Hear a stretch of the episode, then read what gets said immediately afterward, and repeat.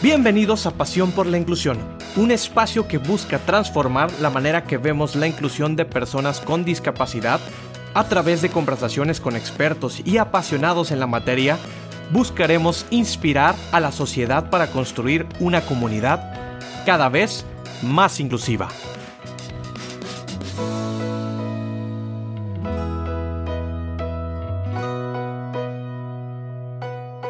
Buenas tardes, amigas y amigos. Bienvenidos a una edición más de Pasión por la Inclusión. Hoy, en nuestro séptimo capítulo, tendremos un programa muy interesante. Hablaremos de educación y de temas de formación con una súper invitada. Evis, muy buenas tardes. Gusto en saludarte. ¿Cómo te ha ido? Pues muy bien, Gabriel, muy bien.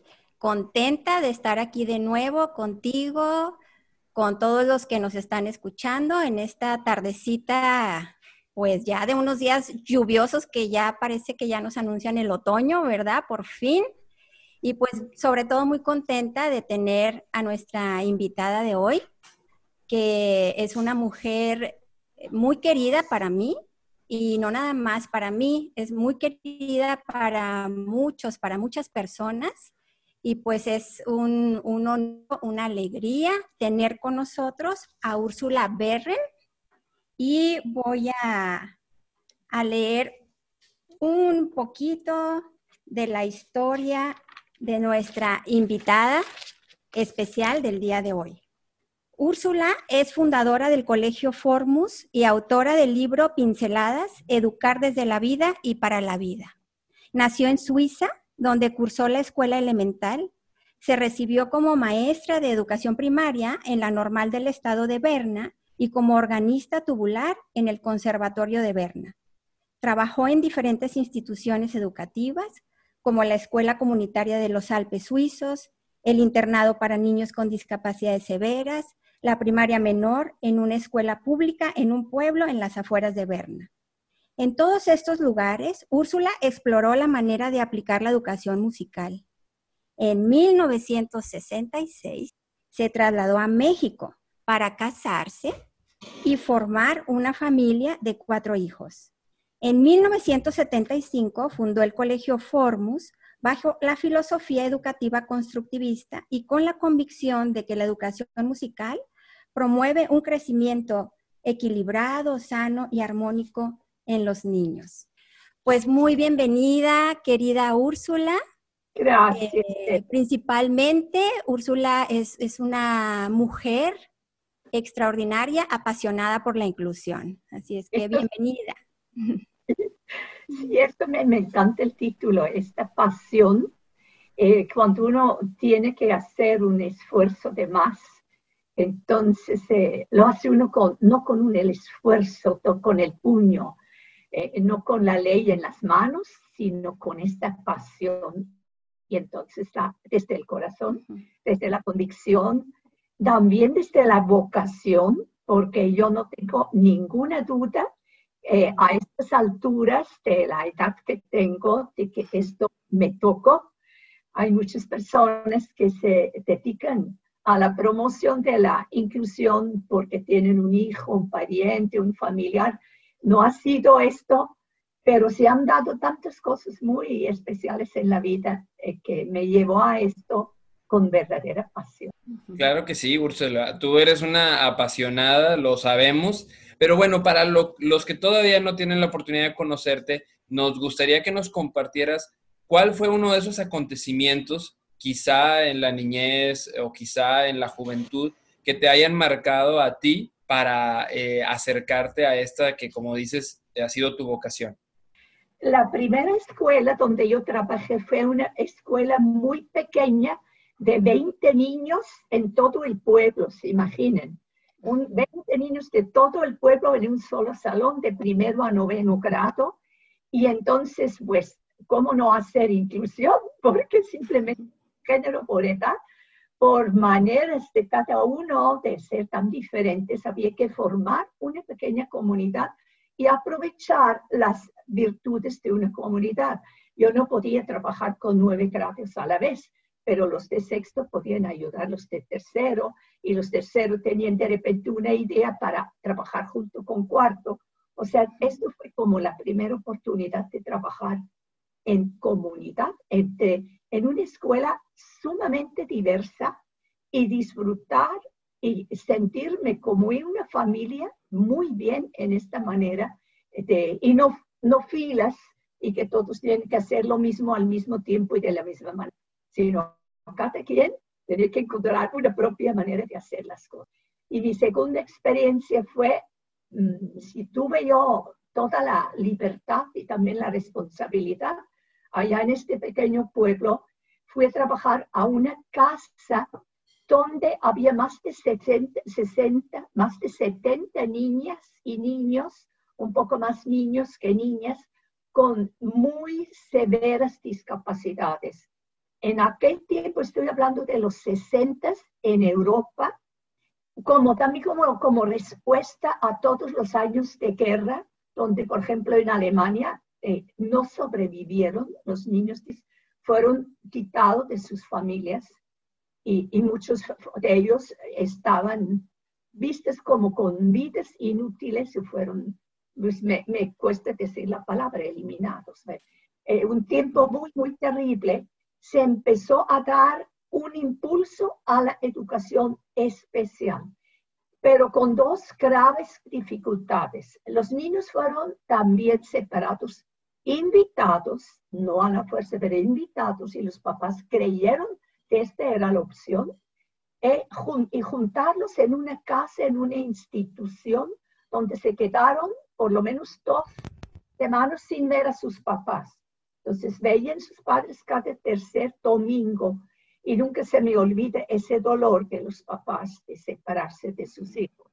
Se pensó esto era la mejor alternativa de trabajar intensamente o sobre sordera, discapacidad, limitaciones cognitivas, autismo, Imagínense una casa llena de niños con pues, severas discapacidades. Esto, el separarlos de sus casas, esto después se dejó hacer y no se volvió, y, estoy segura que no se vuelve a, ver como opción, menos a lo mejor en, en casos muy extremos. Pero fue un paso, por lo menos, de ponerle atención a estos niños y sacarles, pues, se les dio importancia. El segundo, lo que consideramos después que es un error, es que se enfocó la educación en la discapacidad y no en las capacidades. Y eso es, vale para todos los niños. Tenemos que hacer una lista y claro todo lo que son sus dones y sus habilidades, sus capacidades y trabajar con ellos. Y eso hace, por ejemplo, en mi caso, que mis discapacidades no, en mi vida no, sean, no me hagan un desastre. Por ejemplo, yo tengo malas memorias de los números, pero yo puedo escribirlas. Entonces tengo que ser sistemático y tengo que escribir todo lo que tiene que ver con números y yo pues sigo adelante en la vida. Pero no voy a dedicarme en mi vida a mi mala memoria de números, sino en las habilidades que tengo. Este fue otro giro que la humanidad educativa fue aprendiendo. Esas fueron dos situaciones muy, muy fuertes que me dediqué, pues con mucho tiempo, muchos, fueron en, en todo tres años, me dediqué a esto. Y hice mis pininos en poderme imaginar cómo sería una escuela donde todos los niños van juntos a la escuela. Y cada uno le da algo al otro, porque todos tenemos que saber recibir y tenemos que saber dar. A lo mejor esta etapa podría yo concluir con una foto que tengo aquí en mi mente y que explica lo que en realidad es la inclusión. Esa foto la tomé mucho más tarde.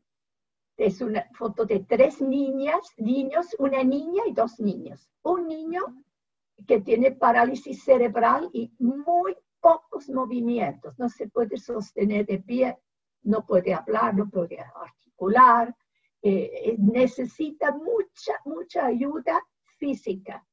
Pues, ¿quién creen que se declaró amigo para toda la vida? Son niños de 8 años. Se declaró un niño con hiperactividad. Entonces el hiperactivo tiene un límite, se limita él mismo con su compañero y de lo que él le sobra se lo ofrece a su compañero.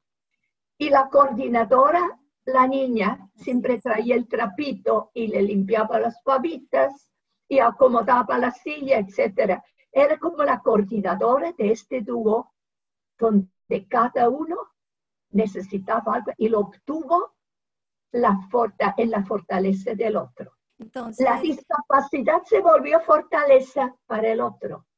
Esa es inclusión. Y eso es general, es general. Entonces, Úrsula, la discapacidad se vuelve fortaleza para el otro, ¿verdad? Así como en esta foto que nos platicas. Y bueno, ya acá en Monterrey, México, un día estabas dando una clase de música a un grupo de niños y el hermanito de uno de ellos tenía síndrome de Down. Y sé que se acercó al grupo y tú le dijiste a la mamá que estaba bien. Dijiste que sí, tal vez sin saber que eran los inicios de una escuela inclusiva. Platícanos de esto, Úrsula. Por ejemplo, una discapacidad mía muchas veces o por timidez o por falta de valor, o yo, o, a lo mejor tengo también buenas razones a veces, seguramente, pero es poder decir que no. Entonces, muchas veces digo fácilmente que sí y digo, y ahora a ver cómo salgo de esto, cómo sigo adelante y cómo fui el siguiente sí, el otro sí, el otro sí que surge de este sí. Sí, esta, esta mamá obviamente para nosotros es un icono, ¿verdad, Leti?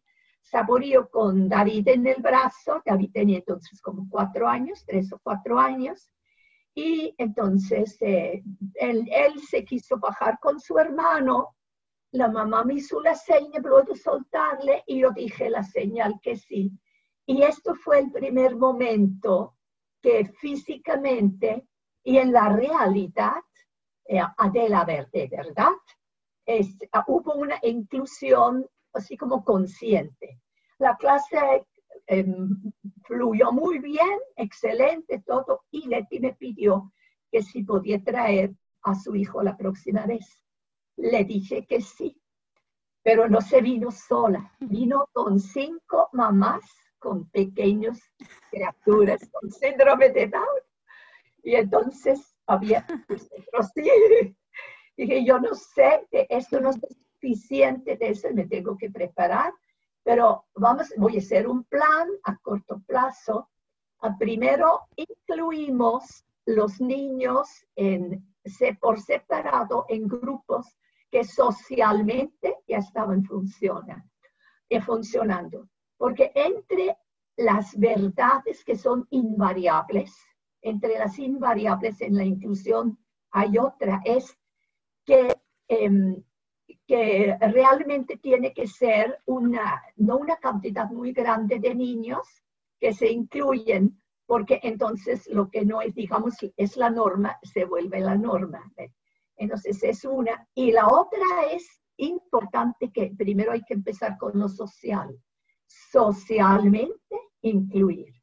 Y una vez socialmente incluir significa que yo, niño, soy capaz de mantenerme sentado un tiempo suficiente, que puedo poner atención a, a, lo que está ocurriendo, que puedo jugar un juego sencillo con unas reglas sencillas, que yo puedo adaptarme y puedo respetar las cosas y el espacio del otro.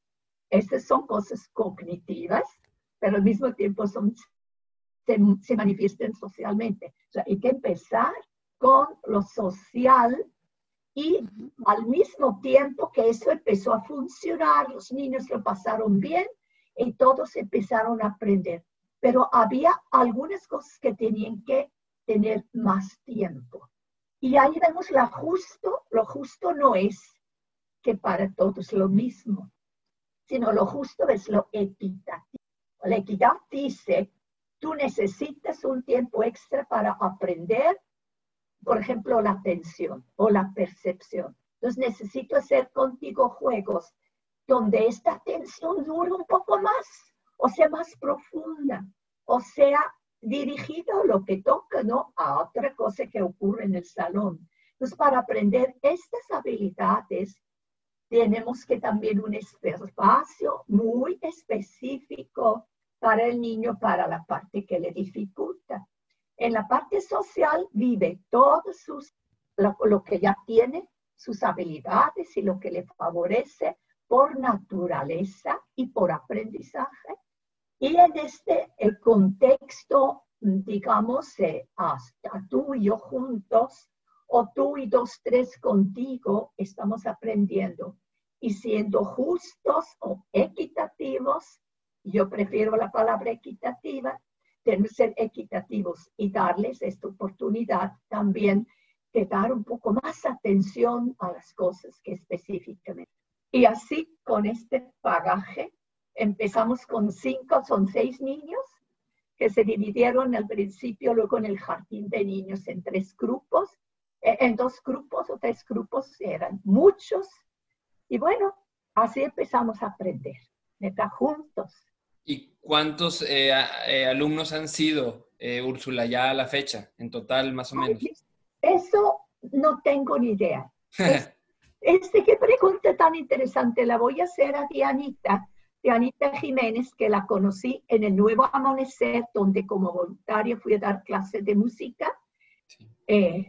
Ahí eso aprendí muchísimo, muchísimo entendí que el sufrimiento también tiene un sentido, que o por lo menos no es algo sin sentido, que el dolor puede tener también frutos maravillosos de, mucha risa finalmente, que hay esperanza, aprendí muchas cosas eh, en el nuevo amanecer. Y en, en, este contexto conocí a mi primera compañera en, en cuanto a la inclusión, Diana Jiménez, que sigue trabajando, seguimos trabajando juntas. Ella es la coordinadora. Y le voy a hacer esta pregunta, la debo, pero son muchos. Deben ser muchísimos, deben ser muchísimos y, que han marcado su vida positivamente. Eh, yo, yo quisiera saber el tema de la música.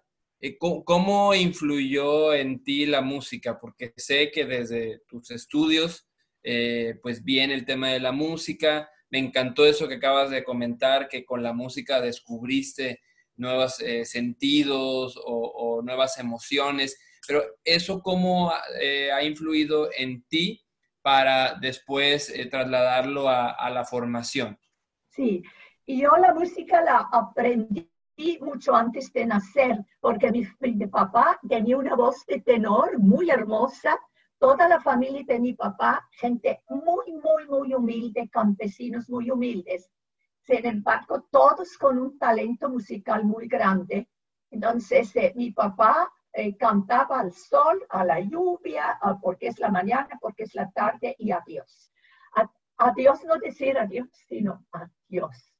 Entonces, eh, era una persona muy creyente, y entonces todo el tiempo él cantaba y pues esto fue para mí el, el modelo de música.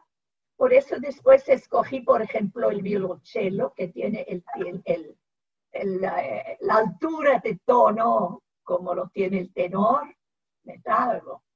Eh, esto fue para mí muy, muy natural. Entonces aprendí muy pronto a cantar, a tocar la flauta, a cantar una segunda voz hay sí familias, ¿verdad, Evis? Que sí.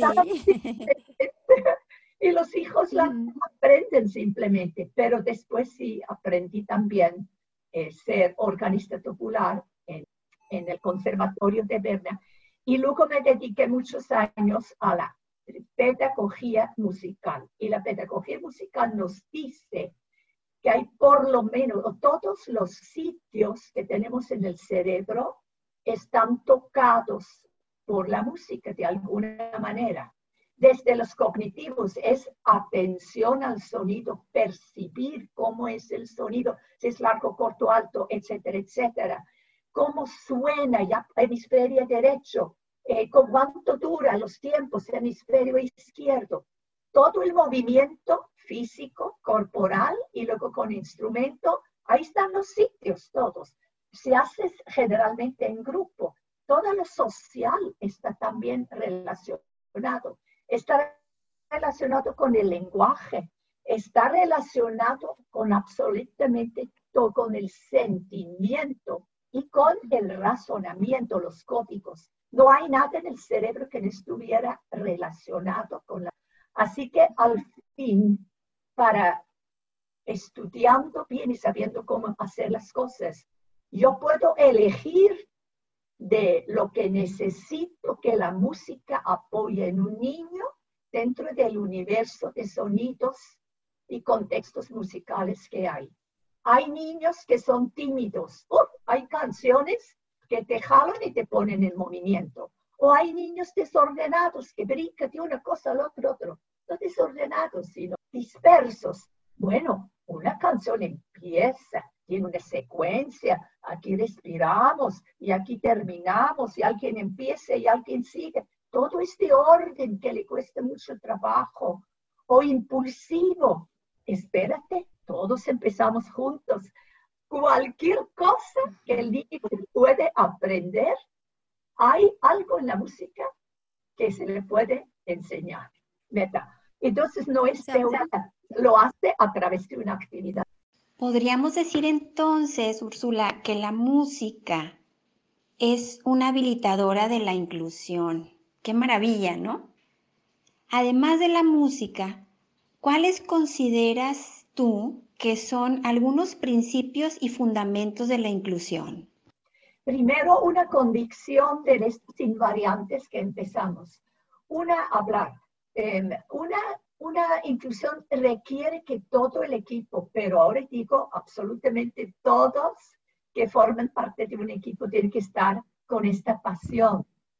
Ah, si, hay miedo, si hay algún oculto rechazo por algo que viví en mi niñez, etcétera, no, tenemos que estar realmente muy, muy convencidos todos. Por ejemplo, en nuestra escuela, pues desde la mañana, las personas que ayudan a los niños a bajar del coche, y que les ayuden a subir y que estén presentes de alguna manera en el jardín o donde estén. Todo el mundo tiene que estar no solamente de acuerdo, sino bien informado. Me acuerdo, no sé tú te acuerdas de don Raúl Evis, que en paz descanse un, un hombre, ya un abuelo entonces, muy bondadoso. Ah, cómo le costó trabajo de no cargar los niños. Don Raúl, Susi sabe caminar, por favor déjele caminar, le toca caminar. No, ahorita llegamos a. Él también necesitaba un dulcito, cargar una niña, ¿verdad? Que en este momento era suya.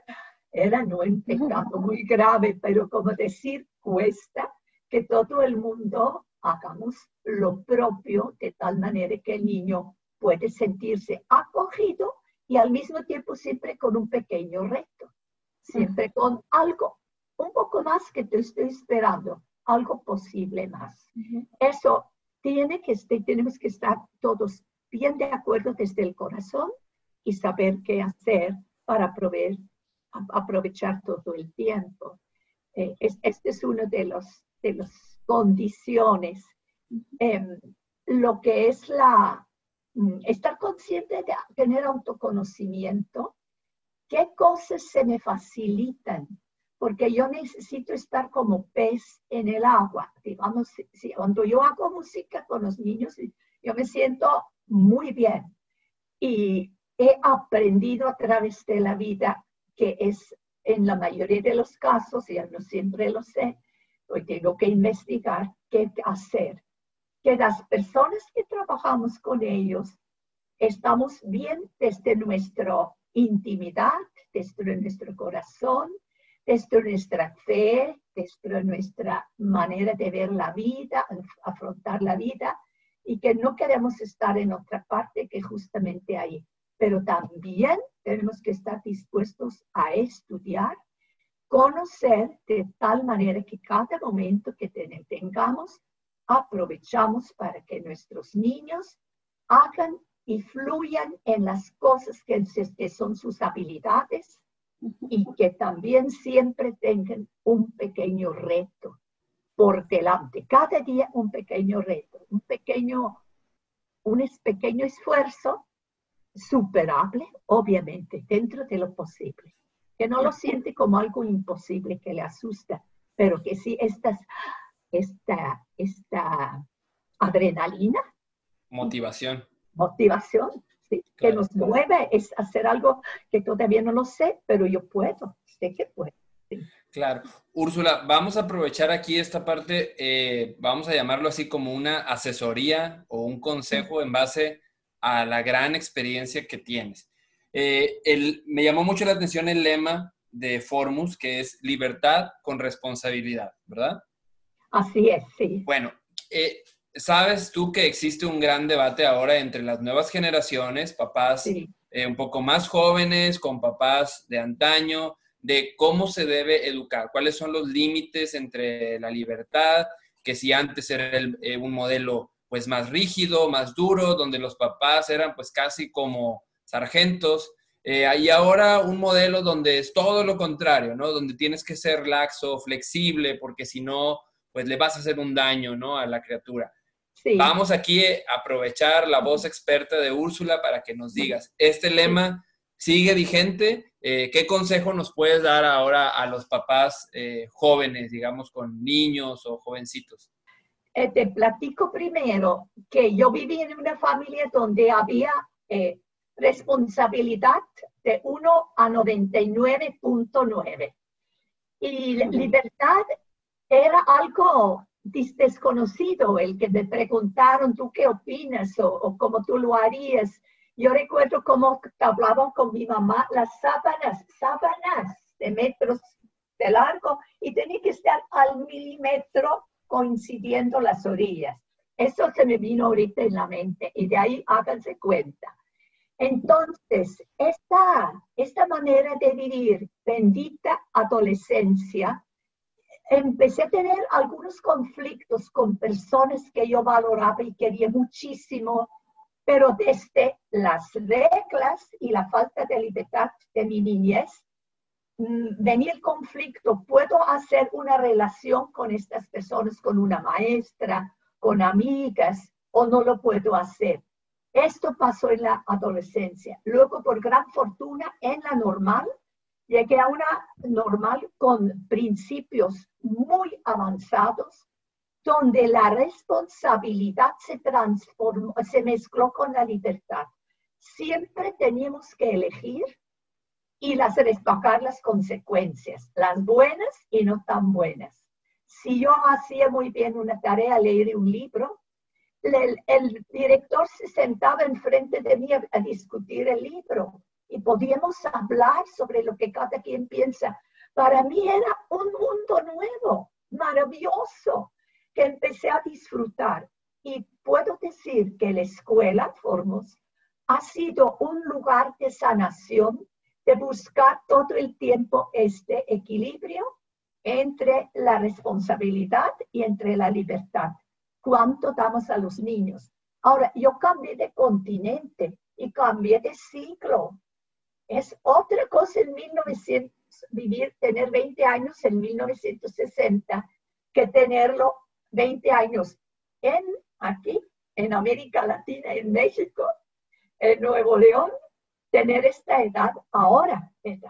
Entonces, se desconoce, lamentablemente se desconocen algunas realidades neurológicas.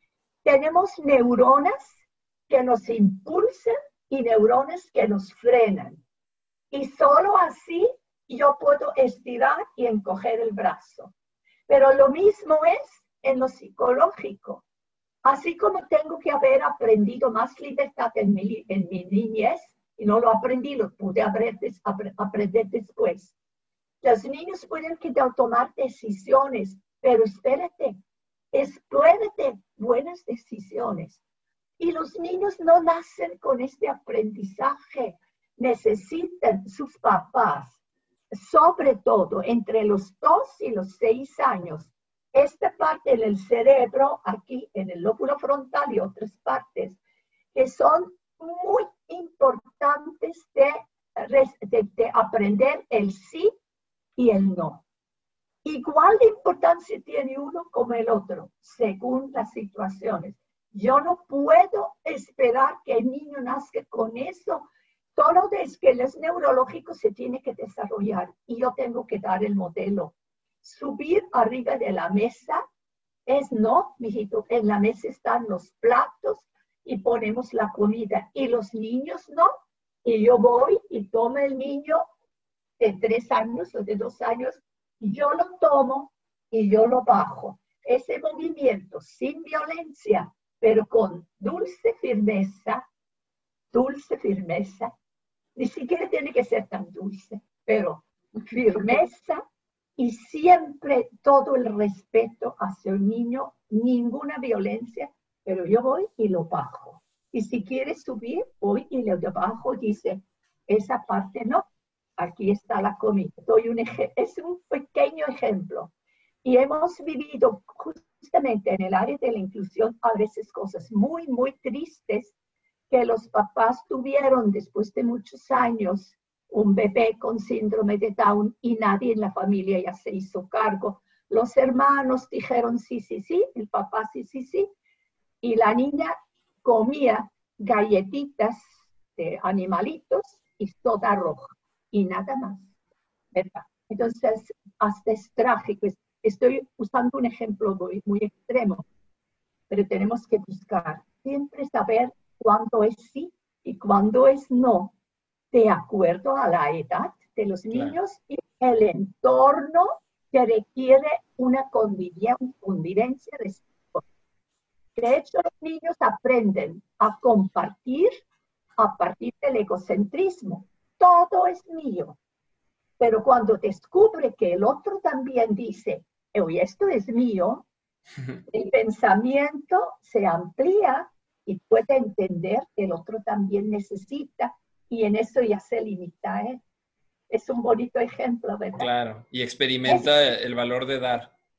Tenemos que estar aquí, mamá y papá, y modelar eso y con todo amor y firmeza mostrar que así funciona nuestra sociedad, que el otro eh, tiene que recibir el mismo respeto, tiene cosas que son suyas, no puede ser lastimado, no puede faltarle a la dignidad al otro, porque eso es lo que quiero para mí.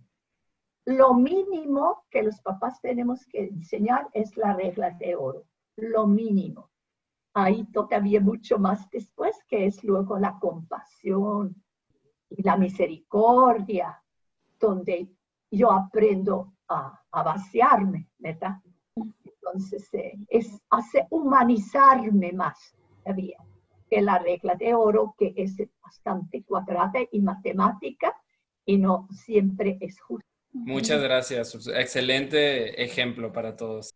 Sí, Úrsula, y pues después de estos 45 años de experiencia eh, en estos tiempos, ¿qué recomendaciones nos darías a nosotros y a todos los que nos están escuchando para construir ¿verdad? Hablando de constructivismo, para construir una comunidad, una sociedad más inclusiva. ¿Qué nos puedes recomendar? Me, me, parece que durante un tiempo también hemos un poquito pecado, eh, estoy eh, en el proceso de aprendizaje, de hablar mucho de la igualdad, pero creo que tenemos que aprender a hablar mucho, mucho, mucho más porque no somos iguales, somos diferentes, de las diferencias. Tenemos que reconocer que en la naturaleza no hay dos hojas en un árbol que sean iguales, dos son diferentes. Y en lo único que nos parecemos los seres humanos, que somos todos únicos, irrepetibles y diferentes. Si yo soy así, yo doy ese mismo derecho y ese mismo trato al otro. Y no hay es que es un poco diferente o mucho diferente o muchísimo diferente, no viene al caso discutirlo. Somos diferentes. Y si yo puedo abrirme a cada vez mayor diferencia y respetarla, respetar dentro de eso la dignidad de la persona, yo creo encontramos en cada, en cada momento particular un camino de andar donde, respetamos la, dignidad, donde admiramos estas diferencias, no solamente respetarlos, sino las admiramos. Me tengo que aprender a amarme a mí en mis diferencias para poder amar las diferencias en el otro. Y nunca, jamás hacer juicio, porque los niños pequeños, eso es lo que vivimos, no los hacen. No dicen que eso está bien o que no está bien. Ellos viven las diferencias, se adaptan a las diferencias, fluyen en las diferencias. Pero luego viene alguien y dice, no es que así no debería de ser. Y tú debes.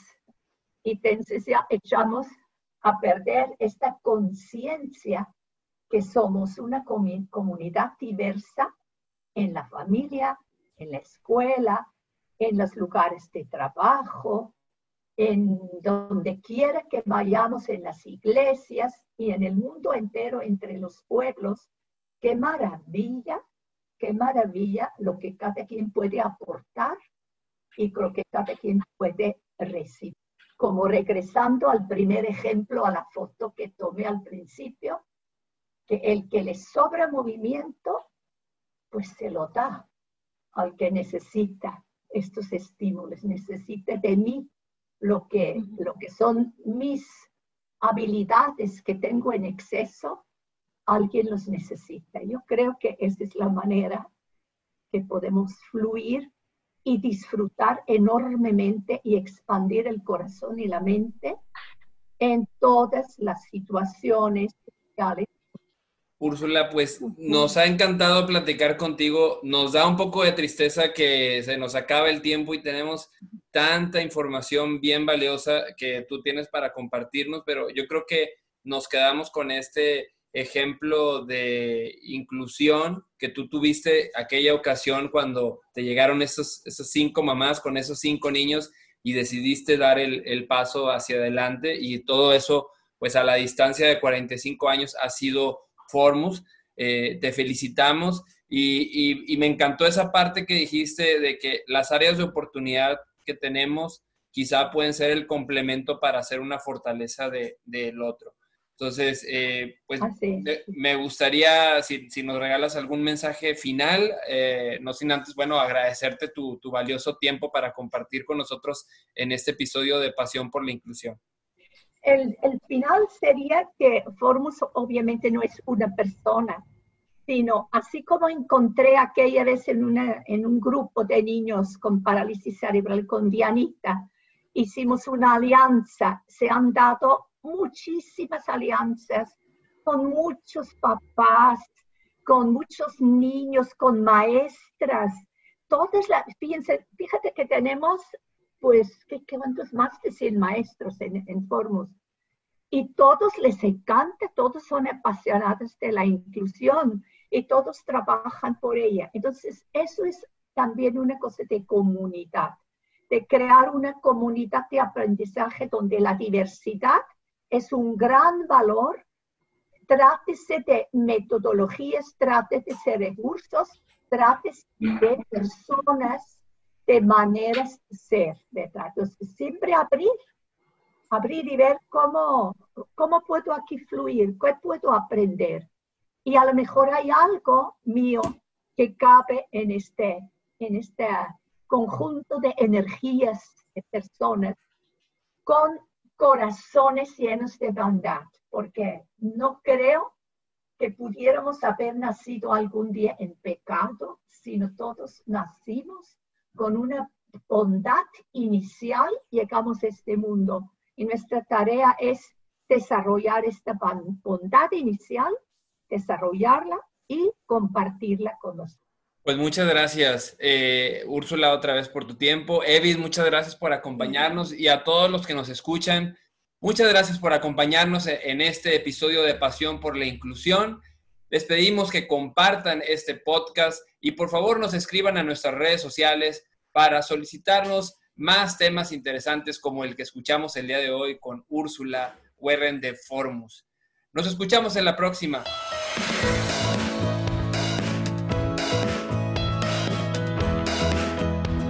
Muchas gracias por haber escuchado este episodio de Pasión por la Inclusión. Si quieres apoyar esta causa, te invitamos a hacerlo en www.efeta.edu.mx. Nos gustaría leer tus opiniones, escríbenos al correo hola arroba. También síguenos en nuestras redes sociales arroba efetaabp. Estamos en Facebook, Twitter e Instagram y así podamos construir juntos una comunidad cada vez más inclusiva.